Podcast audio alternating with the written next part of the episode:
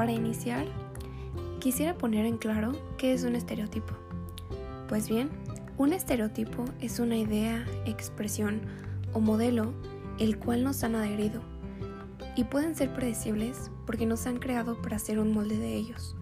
Por muchos años hemos tenido que vivir con ellos, incluso nos han criado con ellos haciéndolos parte de nuestra vida diaria, pero solo han provocado a baja autoestima, estrés y enfermedades tales como la anorexia, bulimias, el impacto que han tenido en nuestra vida podría asegurar que solo ha sido contradictorio. Es un tema que ha venido desde siglos atrás, siempre guiándonos por modelos. Y el no aceptarnos, incluso el color de piel, ha sido un tema de belleza. No todos tenemos la misma fisiología, todo tiene un porqué y no hay cuerpos perfectos. Eso es lo que la gente quisiera demostrar ante una realidad en redes sociales, pero no es una realidad. Solo somos reales, no perfectos. De tan arraigados que los tenemos, nuestra percepción puede ser un tanto exagerada. No nos define un cuerpo bonito o un color de piel. La ropa que decidamos usar igual no tiene un género.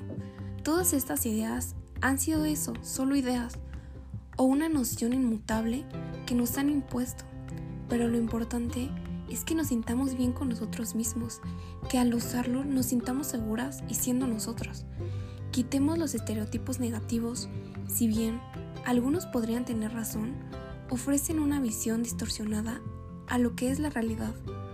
Empecemos a dejar atrás las ideas de perfección y empecemos a aceptar que somos personas y que somos reales, aun con defectos que en realidad no son defectos, que el día a día nos seguimos preparando para ser mejores personas y para ser la mejor versión de nosotros mismos.